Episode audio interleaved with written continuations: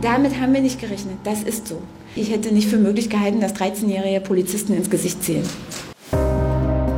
Willkommen im neuen Jahr und einer neuen Ausgabe von Spreepolitik, dem landespolitischen Podcast von RBB24. Und wir starten dieses neue Jahr unter dem Eindruck einer denkwürdigen Silvesternacht in Berlin.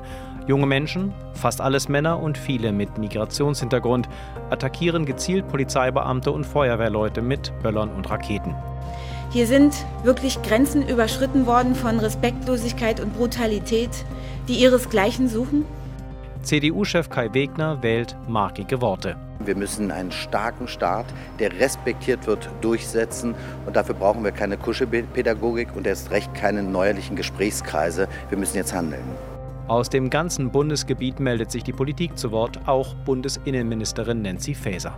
Natürlich ist es wichtig auch zu benennen, dass die Täterinnen und Täter äh, Jugendliche mit Migrationshintergrund sind. Aber auf der anderen Seite ist es auch nicht richtig, das jetzt für politische Diskussionen zu missbrauchen.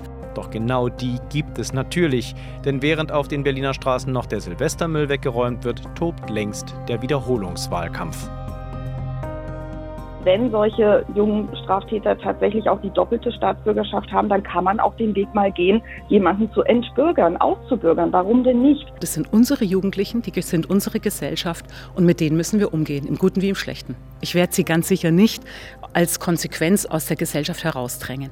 Wenn die Linken und Grünen nicht bereit sind, sich mit Täterstrukturen und den Herkunftsländern und den Gebräuchen dieser Personen auseinanderzusetzen, dann können sie auch die Motivation der Täterinnen und Täter nicht verstehen. Die Ursache liegt ja nicht in der Frage, ob diese Menschen einen Migrationshintergrund haben oder nicht, sondern äh, in welchen Verhältnissen sie aufwachsen und was vielleicht dazu führt, dass sie so denken und in solchen Situationen so handeln. Und da hilft uns, glaube ich, eine Stammbaumforschung nicht weiter.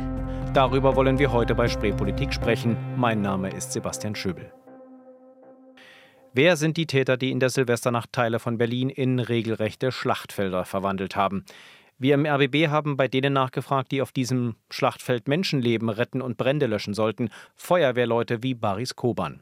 Und der nahm in der RBB 24 Abendschau kein Blatt vor den Mund. Ich nenne das Kind beim Namen. Die Leute, die auf uns geschmissen haben, diese, diese ganzen Böller und die Knaller und Flaschen, das waren keine Linksautonomen irgendwie, die ein Problem mit dem System haben. Das waren junge Heranwachsende, größtenteils mit Migrationshintergrund. Und das sage ich selber, obwohl ich einen Migrationshintergrund habe. Mein ganzes Leben lang kämpfe ich schon gegen, gegen äh, irgendwelche Vorurteile an. Aber was soll ich denn da noch sagen?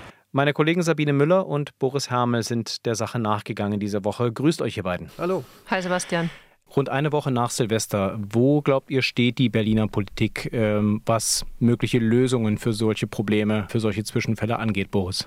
Also ich glaube, die Politik ist nicht groß weitergekommen, was Lösungen betrifft, weil die Politik im Moment mitten im Wahlkampf ist. Und da ist ein, äh, ein, eine Kakophonie zu hören, äh, ein Überbietungswettbewerb an Schuldzuweisungen, an Problembeschreibungen ähm, für ein Phänomen, was wir eigentlich schon seit 15, 20 Jahren kennen. Äh, dass, dass es nämlich jugendliche Intensivtäter, Schwellentäter äh, gibt für die gab es früher auch schon mal Schwellentäter, Staatsanwälte, Intensivtäter, Staatsanwälte und so weiter eigentlich und beschleunigte Verfahren vor allem, verbunden ja besonders mit dem Namen der früheren Neuköllner Jugendrichterin Kirsten Heisig, die das äh, forciert hatte damals. Im Prinzip sind diese Rezepte ja alle da und äh, werden im Prinzip auch angewandt.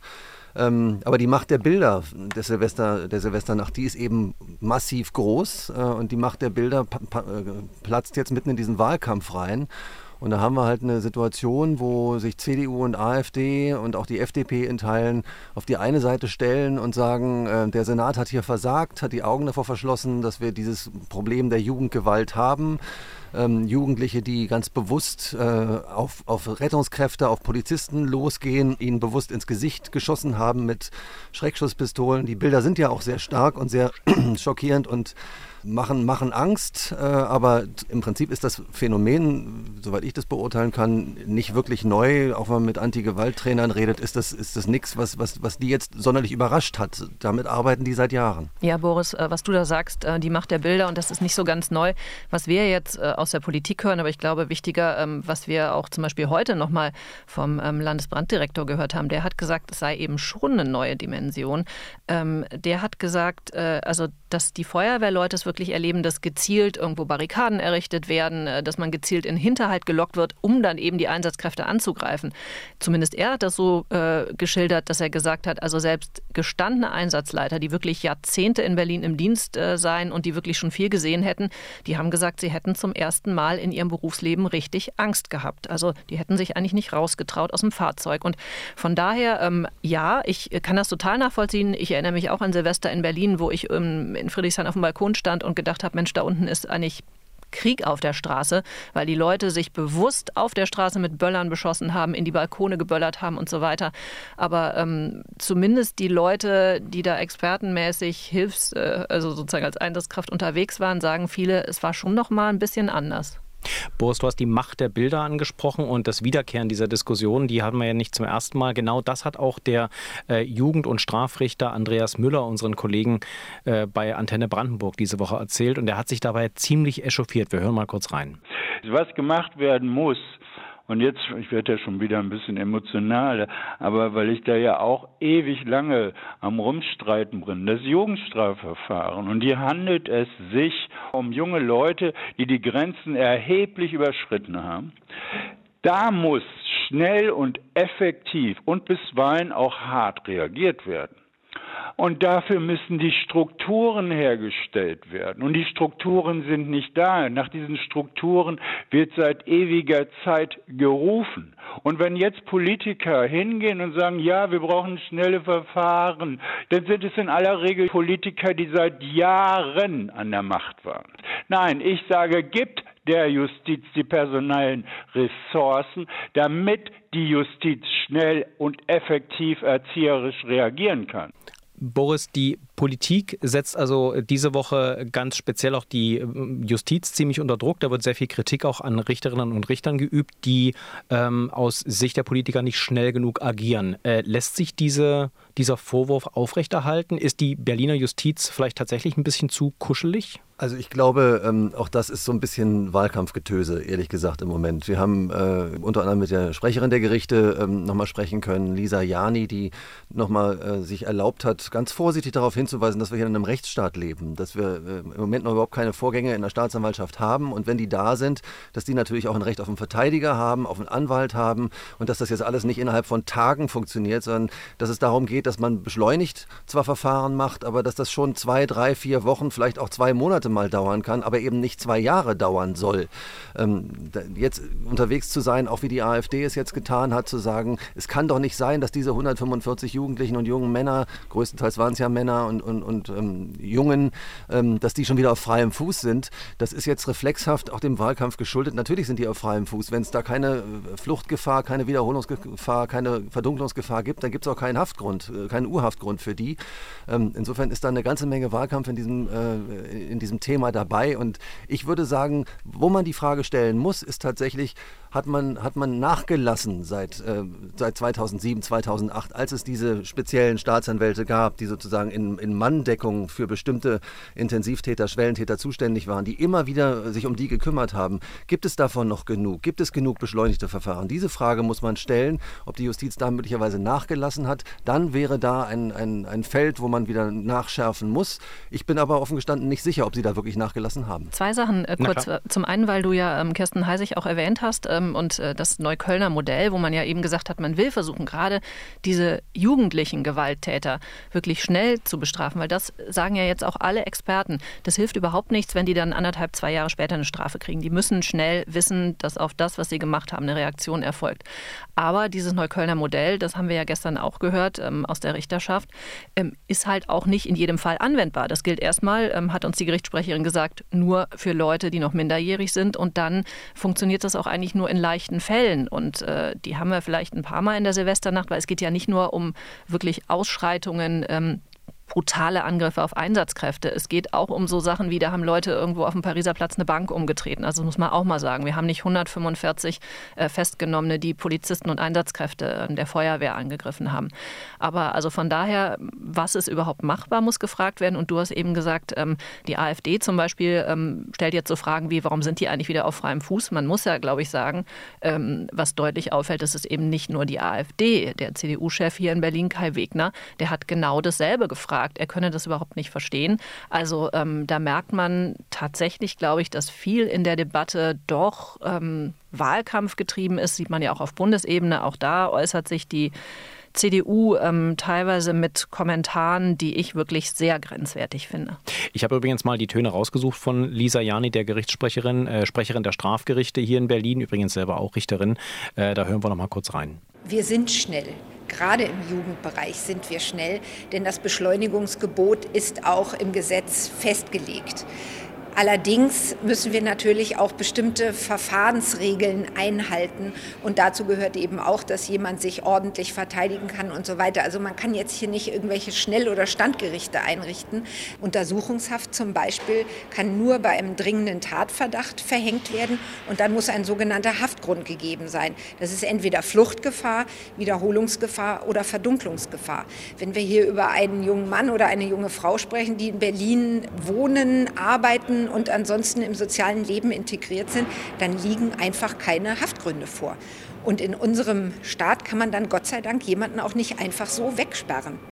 Boris, ihr habt äh, die, äh, vor allem die Reaktion der CDU von Spitzenkandidat Kai Wegner angesprochen. Kai Wegner hat tatsächlich diese Woche sehr viele Statements abgegeben. Eins davon fand ich besonders äh, interessant. Er hat gefordert als konkrete Maßnahme, dass doch bei so Anlässen wie Silvesternacht, äh, wo man damit rechnet, dass es zu Ausschreitungen kommt, direkt Staatsanwälte mit im Dienst sind an der Seite der Polizei. Da hören wir noch mal kurz rein verstehe nicht, dass bei so einer Silvesternacht nicht ein, zwei Staatsanwälte mit vor Ort sind, die sofort aburteilen. Also ähm, ein Staatsanwalt kann keinen Menschen ins Gefängnis schicken. Das, das mal vorausgeschickt. Äh, und wenn ihr sagt aburteilen, ist das natürlich völlig falsch. Ein Staatsanwalt kann nicht aburteilen, das machen Richter und Richterinnen. Das heißt, ähm, die Forderung, so Staatsanwälte mitzuschicken in der Silvesternacht, die ist im Prinzip auch nicht so wahnsinnig neu. Das wird am 1. Mai seit Jahrzehnten schon gemacht. Also da gibt es Staatsanwälte, die extra, extra Dienst haben am 1. Mai, obwohl das ein Feiertag ist, abends, um eben dafür zu sorgen, dass dann auch, übrigens auch Richter, die da im Dienst sind, dass dann möglicherweise Menschen tatsächlich in U-Haft kommen. Ähm, das ist eine Forderung, die, die er erhebt. Mit Aburteilen ist natürlich äh, Unsinn. Das können die Staatsanwälte nicht, das könnten eben nur Richter tun. Wenn man das zu Ende denkt, müssten im Prinzip nicht nur Staatsanwälte Rechtsanwälte am, in der Silvesternacht unterwegs sein, sondern auch nochmal ein, zwei Richter oder drei, vier Richter und Richterinnen, ähm, damit, damit dann Menschen möglichst schnell in, in, in U-Haft kommen. Äh, ob das so zielführend ist, äh, wage ich zu bezweifeln, äh, weil bis jetzt ist ja äh, auch der Polizei ist durchaus gelungen, diese 145 Menschen erstmal vorläufig festzunehmen. Es laufen über 350 Ermittlungsverfahren, Strafverfahren, Ordnungswidrigkeitsverfahren und ähm, diese Leute sind ja bekannt. Ähm, die sind auf freiem Fuß, weil sie eben, weil es keine Flucht- oder Verdunklungsgefahr oder sowas gibt, aber sie werden ja aller Wahrscheinlichkeit nach angeklagt werden oder Strafbefehle erhalten. Boris, nur kurz noch, äh, bevor du dann äh, weg musst, denn du hast gleich noch einen Termin. Ähm, du hast auch hinterher telefoniert hinter der Geschichte, die ebenfalls bei der CDU entstanden ist. Die wollen nämlich nächste Woche im Innenausschuss mal nachfragen bei der Innensenatorin, wie die ähm, äh, Tatverdächtigen aus der Silvesternacht mit Vornamen heißen. Äh, das hat für eine Menge Aufregung gesorgt. Da wurde der CDU unterstellt, dass die Frage im Prinzip rassistisch motiviert sei. Kann man das so stehen lassen? In der CDU geht es vor allem in diesem Fragenkatalog darum, ähm, es sind ja 145 ähm, junge Männer und Jugendliche, ein paar, ein paar äh, Mädchen und, und, junge Frauen waren wohl auch dabei, ich glaube fünf, ähm, festgenommen worden vorläufig und ähm, davon sind 45 ähm, Menschen mit deutschem Pass. Und äh, der CDU geht es darum, dass bei diesen äh, deutschen ähm, Tatverdächtigen gefragt wird, wie sind denn die Vornamen? Und der Hintergrund ist natürlich, dass sie wissen wollen, sind das Vornamen, die darauf schließen lassen, dass die einen Migrationshintergrund haben könnten, aber inzwischen eben Deutsche sind oder auch hier geboren sind und einen deutschen Pass haben. Und da gab es sofort die Reaktionen, äh, sowohl aus, äh, von Linken und Grünen, äh, aber auch aus der SPD, von Tom Schreiber, dem innenpolitischen Sprecher, die gesagt haben, das ist, das ist Rassismus, das geht überhaupt nicht, das ist unterste Schublade, sowas kann man nicht fragen.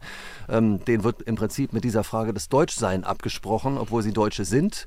Ähm, selbst in der CDU gab es da äh, durchaus Stimmen. Ruprecht Polenz auf der Bundesebene hat gesagt, das ist ein absolutes, absolutes No-Go, das kann man nicht fragen. Und das Gleiche gilt auch für Danny Freimark hier, ähm, dem Sozialpolitiker Becker äh, in der Berliner CDU-Fraktion, der hat auch gesagt, diese Frage, die geht eigentlich nicht, die können wir nicht stellen, die hätte er so nie gestellt. Ja, meine Begeisterung hält sich in Grenzen, äh, anhand von Vornamen eine Einschätzung vorzunehmen, inwieweit hier kriminelle Handlungen damit irgendwie in Zusammenhang stehen könnten. Ich halte das für äh, Quatsch und, und würde diese Frage auch zurücknehmen. Wir sind eine total offene, moderne Stadt, die eben nicht anhand von Vornamen äh, sich in die eine oder andere Richtung orientieren lassen kann. Die Frage ist einfach nicht zeitgemäß. Ich finde, da haben Sie aber auch völlig recht mit, ganz ehrlich. Ich finde, das ist klassischer Rassismus bei Leuten, ähm, wo man gesagt bekommt, die haben die deutsche Staatsangehörigkeit, äh, während die AfD davon redet, alle, die nicht den deutschen Pass haben, müssten wir eigentlich ausbürgern, abschieben, rückführen und so weiter. Und dann jetzt bei den Leuten zu fragen, wie heißen die denn mit Vornamen, ich finde, das ist klassischer Rassismus. Ich finde nicht alles, was in dieser Debatte passiert und als klassischer Rassismus gelabelt wird, ist es. Aber das finde ich absolut. Man muss es ja auch mal zu Ende denken. Also was, was steht denn dahinter? Was, ist denn da, was, was soll denn dann folgen? Wenn ich jetzt weiß, da ist ein gewisser Anteil, der, der hat möglicherweise Eltern, die mal, mal eingewandert sind hierher. Ähm, Abschiebungen sind überhaupt nicht möglich und, und ähm, da gibt ja auch Stimmen dann in der CDU vom Vizechef Falko Lieke zum Beispiel, der sagt, das geht auch überhaupt nicht um Abschiebung. Ähm, also was, was, für ein, was für ein Denken ist dahinter? Was soll denn daraus folgen, dass ich dann weiß, so und so viele sind möglicherweise äh, Menschen, die Eltern haben, die mal aus der Türkei, aus dem Libanon oder aus, aus Palästina eingewandert sind? Wo, wo, wo führt denn das hin? Dann äh, werden wir genau diese Fragen an Kai Wegner, den CDU-Chef in Berlin, stellen, nämlich mit Boris Hermel, der jetzt gleich äh, in ein paar Minuten ins Auto steigt und zu ihm rüberfährt. Ähm, was er gesagt hat, werden wir auch hier noch im Podcast auflösen. Ähm, soweit erstmal danke an dich, Boris. Sabine bleibt noch ein paar Minütchen bei mir äh, und alles Gute beim Termin mit Herrn Wegner. Danke euch, bis dann. Bis dann. Sabine, du hast speziell diese Woche auch nochmal auf unsere regierende Bürgermeisterin Franziska Giffey äh, geschaut, warst am Freitag mit ihr auch bei einem Termin, wo sie eine Feuerwache in Neukölln, Feuerwache 51 für die, die es äh, genau haben wollen, ähm, wo sie aufgetreten ist zusammen mit der Bundesinnenministerin Nancy Faeser, auch von der SPD. Und die beiden haben auch nochmal natürlich über die Silvesternacht gesprochen. Ähm, wie hast du Frau Giffey da erlebt? Ähm, hat, hast du das Gefühl, dass sie da jetzt äh, patente Lösungen äh, hat, über die sie sprechen möchte? Na, sie hat natürlich Dinge, ähm, die sie jetzt schon seit der Silvesternacht oder seit dem, seit dem Neujahrstag eigentlich wiederholt.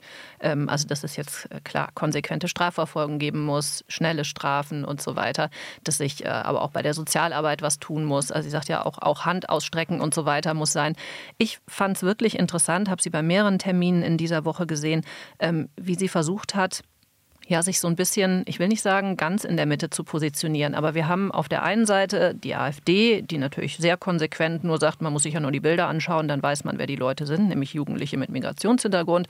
Die CDU ist teilweise nicht sehr weit davon entfernt. Am anderen Ende haben wir die grüne Spitzenkandidatin Bettina Jarasch, die sagt, ähm, naja, das ist halt mehr oder weniger, wie die Bevölkerung in Berlin aussieht. Das sind unsere Jugendlichen. Da werde ich die jetzt auch nicht aus äh, der Gesellschaft ausgrenzen. Und Franziska Giffey hat beim Termin am Mittwoch, wo ich war, auch sehr klar gesagt, das sind Berliner Kinder und äh, das nutzt auch jetzt gar nichts, wenn man jetzt ähm, über die Herkunft spricht. Ähm, und wir, wenn man wir können da übrigens, sorry Sabine, wir können mal kurz reinhören, wie Franziska Giffey die Täter der Silvesternacht beschreibt. Wir sehen, dass wir hier offensichtlich junge Menschen haben, die nicht mehr in dem Maße sich einer Gesellschaft zugehörig fühlen und sich verpflichtet fühlen, dem Respekt gegenüber Einsatzkräften was wir als normal betrachten würden. Genau. Ja, genau. Und ähm, dann stand neben ihr halt die Bundesinnenministerin Nancy Faeser, auch von der SPD, also gleiche Partei, nur unterschiedliche Ebenen, Bund und Land. Und Nancy Faeser hat sich halt in den letzten Tagen ziemlich anders angehört. Die hat von äh, gewaltbereiten Integrationsverweigern gesprochen und auch bei dem Termin in der Neuköllner Feuerwache ähm, war es ihr offensichtlich sehr wichtig, nochmal zu sagen, das seien Jugendliche mit Migrationshintergrund. Und sie hat auch gesagt, das zu verschweigen, das halte sie nicht für richtig. Man müsse immer ansprechen, was sei. Darauf hätten die Bürgerinnen und Bürger ein Recht. Also da fand ich, das war schon unterschiedlich vom Ton her. Sie sind dann auch darauf angesprochen worden, haben gesagt, nee, nee, gibt überhaupt gar keinen Dissens. Ähm, die Analyse unterscheide sich da null. Aber ich hatte schon auch das Gefühl, dass Franziska Giffey ein bisschen angefasst ist. Ein Kollege ähm, hat sie dann auch noch gefragt, ähm, wieso können Sie eigentlich äh, nicht mal ein bisschen Selbstkritik betreiben? Warum sagen Sie dauernd nur, wir konnten ja gar nicht ahnen, dass es so schlimm wird. Und da ist sie schon ziemlich abgegangen, hat gesagt, naja, also an all die Schlauberger, die jetzt sagen, das hätten sie doch wissen müssen, dass man dann, äh, wenn man beim Einsatz aus dem Auto steigt, die Mündung einer Pistole sozusagen im Gesicht hat, hat sie gesagt, nein, das konnten wir nicht wissen. Wenn Sie das jetzt als Selbstkritik verstehen, sozusagen gebe ich Ihnen das gerne. Also ähm, so cool, wie Franziska Giffey oft tut, ist sie im Moment, glaube ich, überhaupt nicht. Sie hat für nächste Woche einen Gipfel ähm, angekündigt, hat dazu eingeladen, ich glaube am Mittwoch soll er sein, zu genau diesem Thema Jugendgewalt. Was ist von diesem Gipfel zu erwarten? Ach ja, ist immer so ein bisschen nach dem Motto, wenn du nicht mehr weiter weißt, machst du entweder einen Arbeitskreis oder einen Gipfel. Also grundsätzlich ist es, glaube ich, völlig richtig, dass man jetzt mit den Praktikern vor Ort auch redet, mit den Leuten, die eben in den Jugendclubs, ähm, in den Programmen, in den Bezirken unterwegs sind, auch mit den Bezirksbürgermeisterinnen und Bürgermeistern. Aber das kann man natürlich nicht bei einem sich im Roten Rathaus Rathaus zusammensetzen, lösen. Also ich würde mal sagen, das ist ein Anfang. Da soll man dann auch wirklich mal eine ehrliche Bestandsaufnahme machen. Was ist in den letzten Jahren passiert? Was ist in den letzten Jahren nicht passiert? Wo müssen wir wirklich ran? Aber mehr als ein Startpunkt kann das nicht sein. Interessant ist auch, dass äh, Ihre Koalitionspartner eben genauso eher distanziert auf diesen Gipfel reagiert haben. Die grünen Spitzenkandidatin, die auch Verkehrssenatorin ist, ähm, hat schon mehr oder weniger gesagt, das ist Aktionismus, auch wenn sie es nicht direkt so ausgedrückt hat, aber sie hat genau davon gesprochen. Abschließend, äh, Sabine, Glaubst du, dass dieses Thema äh, den Wahlkampf jetzt dominieren wird oder wird das wie einige Kritiker ja schon angedeutet haben, auch wieder sehr schnell in der Schublade verschwinden und beim nächsten Silvesterfest, wo es dann vielleicht wieder Ausschreitungen gibt, reden wir wieder quasi über genau das Gleiche, was wir diese Woche thematisiert haben. Also ich glaube, dass es definitiv nicht so schnell verschwinden wird wie in den letzten Jahren. Da war das ja wirklich so, dass dann auf einmal irgendwie Ende Oktober, Anfang November es wieder hieß, ja, was machen wir denn eigentlich dieses Jahr Silvester? Ich glaube, ähm, so schnell ist es nicht einfach weg, ob es das bestimmte Thema im Wahlkampf bleibt. Schauen wir mal, wer weiß, was noch alles in der Ukraine und so weiter passiert, was dann nochmal hochkommt. Ähm, es wird ja gerne ähm, schnell auch mal eine neue Sau durchs Dorf getrieben. Aber ähm, für die AfD ist das natürlich ein super Thema, sagt sie ja selber. Hat auch keine große Angst davor, dass die, die anderen das so richtig wegnehmen. Und ähm, die CDU, die ja auch immer für einen starken Rechtsstaat ist, die wird sich das Thema sicherlich auch bis zum 12. Februar ein bisschen warm halten. Und ob es diesen 12. Februar als Wahltermin tatsächlich gibt, darüber reden wir im zweiten Teil des Podcasts. Ich danke dir erstmal, Sabine, für die Einschätzung zu dieser Woche, die ja, äh, schon wieder von 0 auf 100 ging. Äh, der Politikbetrieb steht direkt wieder unter Druck. Ich danke dir für die Einschätzungen. Danke dir, Sebastian. Ich kann Ihnen übrigens noch verraten, wie CDU-Chef Kai Wegner reagiert hat. Boris Hermel hat Wegner ja gefragt, warum die CDU-Fraktion beim Senat explizit die Vornamen der Tatverdächtigen aus der Silvesternacht wissen wollte. Hier Wegners Reaktion. Erstmal macht es mich traurig, dass wenn man Fragen stellt, dass dann sofort ein Rassismusvorwurf kommt. Wir haben viel zu lange die Augen verschlossen vor einem Problem, was seit Jahren da ist. Wir haben diese Anfrage gestellt nach den Vornamen, weil zu Beginn der Debatte die Berliner Innenverwaltung, die Landesregierung die Tatverdächtigen nicht nennen wollte. Und ich glaube, um passgenaue Präventionsmaßnahmen zu erstellen, um Angebote zu schaffen, müssen wir die Hintergründe kennen. Denn, das sagt Kai Wegner auch, er wolle alles dafür tun, dass die, die in der Silvesternacht randaliert haben, sich in unsere Gesellschaft integrieren können, sich zugehörig fühlen. Als nächstes wird diese Silvesternacht übrigens im Innenausschuss des Berliner Abgeordnetenhauses besprochen, am Montag um 9 Uhr und wir sind natürlich für Sie dabei. Wildböllernde Jugendliche sind natürlich nicht das einzige Thema äh, im aktuellen Berliner Wahlkampf, denn ja, es ist Wahlkampf. Äh, sie sehen die Plakate inzwischen auch im Stadtbild. Sie hängen dort, wo sie hängen dürfen und teilweise auch dort, wo sie nicht hängen dürfen. Das wird auf jeden Fall noch für Diskussionen sorgen. Aber auf jeden Fall ist jetzt die heiße Phase des Wahlkampfs auf jeden Fall gestartet, denn in knapp einem Monat soll ja gewählt werden. Nochmal in Berlin am 12. Februar. Wobei wir nicht genau wissen, ob es tatsächlich passiert. Am Ende entscheidet das Bundesverfassungsgericht, denn es liegen ja Beschwerden gegen diese Wahlwiederholung vor. Nächste Woche sind wir da eventuell schlauer. Wir schauen regelmäßig auf die Vorbereitungen dieser Wahlwiederholung, denn das bietet sich an nach den vielen Pannen, die beim letzten Mal passiert sind. Und das haben diese Woche meine Kollegen Franziska Hoppen und Thorsten Gabriel getan. Grüßt euch, ihr beiden. Hallo. Hallo. Thorsten, ähm, die Briefwahl hat angefangen in Berlin. Die Unterlagen gehen jetzt raus. Wir gucken mal ganz genau hin. Es gab äh, einzelne Meldungen über Pannen. Da ist von falschen Daten die Rede und äh, nicht beschrifteten Umschlägen. Kannst mhm. du da ein bisschen Licht ins Dunkel bringen? Ja, ähm, also das sind Meldungen, die natürlich dann immer so ein bisschen gerade vor dem Hintergrund der Wahl von 2021 uns haben aufhorchen lassen und uns ja immer so ein bisschen auch in der Redaktion vor die Frage gestellt haben, äh, muss man das jetzt ernst nehmen? Wie geht man damit um? Ist das ein Einzelfall? Also ganz konkret ging es äh, am, äh, wann war das? Am Mittwoch? Franziska, hilf mir. Wann mhm. waren wir im Briefwahlzentrum? Am Mittwoch. Am Mittwoch, genau. An dem Tag ging es los. Da kam eine Pressemitteilung der CDU Reinickendorf, die ähm, relativ alarmierend war. Ähm, sie hätten die Nachricht erhalten, da hätte jemand äh, Briefwahlunterlagen bekommen und da fehlte auf einem roten Umschlag, in dem man dann seine Stimmzettel steckt, ähm, die Wahlscheinnummer. Und das sei jetzt, also jetzt hätte er die Info, das sei alles ungültig und Hilfe, wenn das jetzt also in vielen Punkten sind, hat der Giffey-Senat schon wieder versagt. Das war sozusagen die Schlagzeile. Und äh, ja, da atmet man mal kurz durch und denkt, hm, wie muss man das jetzt nehmen? Und äh, wir haben das dann erstmal wie, die, wie alle Medien eigentlich äh, links liegen lassen und gesagt, nee, das ist jetzt erstmal ein Einzelfall, da muss man erstmal nochmal nachrecherchieren, was dran ist. Am nächsten Tag haben wir dann mit dem Landeswahlleiter oder mit der Geschäftsstelle sprechen können und dann stellt sich raus, ja, kann sein, dass da eine Zahl auf dem Umschlag fehlt, aber die ist ohne Relevanz. Das heißt also, die Stimme ist gültig und das hat überhaupt keine Auswirkungen. Mit anderen Worten, also diese Panne war dann doch keine wirklich wilde. In einem anderen ähm, Fall war beim Anschreiben, bei allen, die unter 18 sind und EU-Ausländer sind und hier in Berlin leben, äh, da stand im Anschreiben ein falsches Datum einmal drin an einer Stelle, oder? War das auch so ein gravierender Fehler? Oder weil die, ich habe Tweets gesehen, die haben schon wieder den Teufel an die Wand gemalt? Also ist so eine Sache, naja, ist, ist so eine Sache, wir, wir haben das gesehen. Also da steht halt zweimal im Fließtext, im englischen Fließtext, im Beiblatt, ähm, der 12. Februar und einmal steht der 12. September. Und dieses Beiblatt hat nicht große Relevanz und jeder, der halbwegs denken kann, wird auch nicht auf die Idee kommen, am 12. September erst wählen zu gehen. Trotzdem denkt man natürlich kurz, das, das kann jetzt gerade gar nicht wahr sein. Also ich meine, da muss man doch aufpassen, dass sowas glatt geht.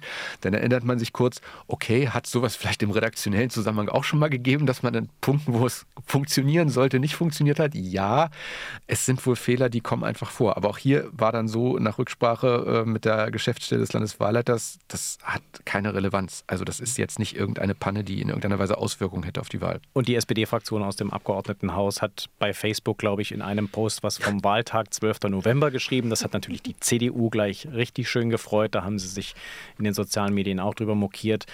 Franziska, du warst im Briefwahlzentrum. Erstmal, wie ist, da, wie ist da der Stand der Vorbereitungen? Sind die gut gestartet in die Woche? Ja, die sind gestartet. Am 2. ist das ordnungsgemäß losgegangen. Die Stimmzettel waren ja alle bis zum 28. Dezember peu à peu in die Bezirke ausgeliefert. Und jetzt werden eben die Wahlbenachrichtigungen nach Postleitzahl peu à peu verschickt. Ich habe meine bekommen, ist gleich schon auf Instagram gelandet, weil ich irgendwie dachte, huch, ein historischer Moment. Und ähm, auch so leicht freudig erregt war irgendwie komischerweise dieses Ding dann zu finden und zu denken, ich kann jetzt nochmal wählen. Und diejenigen, die ihre Wahlbenachrichtigung dann eben zurückschicken, kriegen ihren Wahlschein. Damit kann man dann auch gleich direkt ins Bezirksamt gehen und da schon sofort seine Stimme dalassen, wenn man ähm, jetzt doch nicht per Brief wählen, sondern das irgendwie direkt machen will. Wie muss man sich so ein Briefwahlzentrum eigentlich vorstellen? Also in dem Fall war das, ich würde mal sagen, ein alter Festsaal im Rathaus Zehlendorf, der umfunktioniert wurde. 28 ähm, Schreibtische habe ich gezählt und daran saßen befristet Beschäftigte. Also die sind allein für diesen Zweck eingekauft, da jetzt die Wahlbescheinigungen rauszuschicken und dann die Wahlunterlagen ein- und auszutüten. Und das waren auch ganz interessante Leute. Teilweise so eine alte Dame ist mir da aufgefallen, die war weit über 70, würde ich sagen, und wollte sich da wahrscheinlich noch ein bisschen dazu verdienen und hat da eingemummelt in ihre Strickjacke gesessen gegessen und vor sich hingetütet. Ähm, ja, und das ist, glaube ich, auch eine, eine gar nicht so unanstrengende Aufgabe, wenn man die ganze Zeit im Hinterkopf hat, ich darf jetzt keinen einzigen Fehler machen. Wehe, ich tüte hier das falsche Papier ein. Ähm, und es war eine sehr konzentrierte Stille. Wir konnten auch nicht mit den Leuten sprechen, weil wir die natürlich nicht verwirren sollten bei der Arbeit. Und ähm, ja, war interessant, das mal so behind the scenes zu sehen. Aber es ist schon eine sehr trockene, unaufgeregte Arbeit, oder? Ja, und ich glaube, deswegen ist sie halt gerade so schwierig. Es ist wahrscheinlich auch ein bisschen ähm, monoton, da immer wieder dasselbe zu machen. Ähm, aber man muss ganz genau aufpassen, natürlich, dass man nirgendwo in der Zeile verrutscht. Ja, und das alles ganz ordentlich macht, ne? Jetzt äh, wissen wir, die Beschwerden sind eingereicht in Karlsruhe. Das heißt, wir wissen gar nicht, ob am 12. Februar wirklich gewählt wird. Die ersten Stimmen sind aber schon da, auch wenn es noch nicht so wahnsinnig viele sind. Welche Szenarien sind denn da jetzt eigentlich möglich bei diesen Beschwerden? Wir werden wahrscheinlich nächste Woche mehr wissen, weil bis nächste Woche dürfen die Abgeordneten aus dem Abgeordnetenhaus ihre Statements nach Karlsruhe schicken, wie sie die Sache sehen. Und dann werden die Richter dort wahrscheinlich relativ schnell entscheiden. Erstmal, was genau sollen die denn jetzt eigentlich entscheiden? Also wir haben eine Beschwerde vorliegen ähm, von 43 Beschwerdeführern, darunter sind Abgeordnete und Wähler, die sagen, das Urteil des Landesverfassungsgerichts hätte so nicht gefällt werden sollen, in dem Sinne, dass die Wahl nun überall in Berlin wiederholt werden muss. So lange, bis Karlsruhe sich entschieden hat, ob sie die Beschwerde annehmen oder nicht und auch entschieden hat, was sie dann damit machen, soll bewirkt werden, dass die Wiederholungswahl quasi pausiert wird. Denn Karlsruhe wird ja vor dem 12. Februar wahrscheinlich keine Entscheidung treffen, damit man dann nicht im Nachhinein sagen muss, hoppala, wir machen jetzt alles noch ein drittes Mal. Pausieren wir das Ganze eben. Ich habe jetzt Einschätzungen gehört, wonach Karlsruhe im Sommer oder Herbst entschieden haben könnte. Sollten sie entscheiden, dass das Urteil von Berlin tatsächlich verfassungswidrig war, dann geht die Sache zurück an das Berliner Gericht zur Entscheidung. Berlin muss dann nochmal loslegen, nochmal alles prüfen, nochmal entscheiden. Dann ist denkbar, dass es eine Teilwiederholung gäbe. Die wäre dann aber summa summarum wahrscheinlich 2024 realistisch. Sollte Karlsruhe entscheiden, dass das Berliner Urteil verfassungsgemäß war, dann würde diese einstweilige Anordnung zur Pausierung außer Kraft treten und dann wäre das Berliner Urteil wieder wirksam. Ähm, das Ergebnis wäre dann aber für eine Wiederholungswahl wahrscheinlich Sommer oder Herbst, weil man braucht ja dann nochmal 90 Tage, um eben nochmal zu gucken, sind jetzt wieder alle Namen korrekt, wo muss doch noch nachgerückt werden und so weiter. Ähm, also so oder so könnte das langwierig werden. Aber wir haben ja auch unterschiedliche Einschätzungen gehört und eigentlich sagen alle, so richtig realistisch ist es auch nicht, dass, dass so ein Horrorszenario dann tatsächlich kommt. Thorsten, wie schätzt du das ein? Ähm, äh, laufen wir da jetzt in die nächste chaotische Situation? Also, wenn Karlsruhe so entscheiden sollte oder überhaupt entscheiden sollte und nicht sagt, nee, wir entscheiden hier nichts, wir weisen das ab, dann, dann wird es richtig lustig. Und ähm, das ist halt zum Glück, muss man sagen, ja, nach allem, was man von verschiedenen Seiten aus der Juristerei hört, nicht der wahrscheinliche Fall, sondern eben der wahrscheinlich ist dann doch schon, äh, e, egal wie begründet oder unbegründet äh, die Beschwerde sein mag, äh, dass Karlsruhe sagen wird, nee, wir mischen uns da in die landesverfassungsrechtlichen Belange nicht ein. Das ist, das hat eine gewisse Tradition, äh, dass man das nicht tut.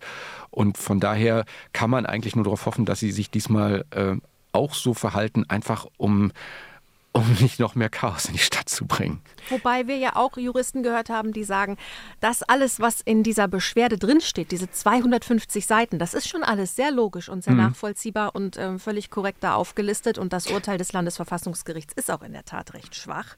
Aber es sind eben diese zwei Rechtsräume, dass sich Karlsruhe nicht in Berlin einmischen wird. Aber dass das Urteil des Landesverfassungsgerichts grundsätzlich recht schwammig und schwach war, das sehen die Rechtsexperten teilweise auch so. Ja, aber eben auch nur teilweise. Mhm. Weil es gibt eben auch wieder die anderen Verfassungsrechtler, die man aufzählen könnte, die dann äh, durchaus dieser ähm, Ansicht Folge leisten. Also das ist, finde ich, genau das Problem. Also das alleine ist schon schwierig, aber es zeigt wieder mal, mm, das, was ich sehr häufig sage, ähm, Wahlen müssen am Anfang sitzen, weil sonst mhm. ist es einfach, du wirst keinen gerechten Zustand hinkriegen, weil entweder wird es ungerecht für diejenigen, die jetzt reingewählt wurden, oder es wird ungerecht für diejenigen, die äh, neu reinkommen. Also das, das geht nicht. Das ist so ähnlich wie in der Schule mit Klassenarbeit nachschreiben, wenn man krank war. Das ist immer eine ungerechte Situation. Aber sehr, sehr spannend. So oder so. Äh, unbedingt. Irgendwie so von ja. außen betrachtet, so rein theoretisch, philosophisch. Alter Falter. Ja. Dann danke ich euch beiden für diese Einschätzungen. Wir schauen natürlich weiter auf die Wahlwiederholung und vor allem die Vorbereitung. Und wir hören uns sicherlich genau zu diesem Thema und sicherlich auch nochmal zum Thema Silvesternacht äh, in der nächsten Ausgabe von Spreepolitik wieder. Danke euch. Gerne. Tschüss.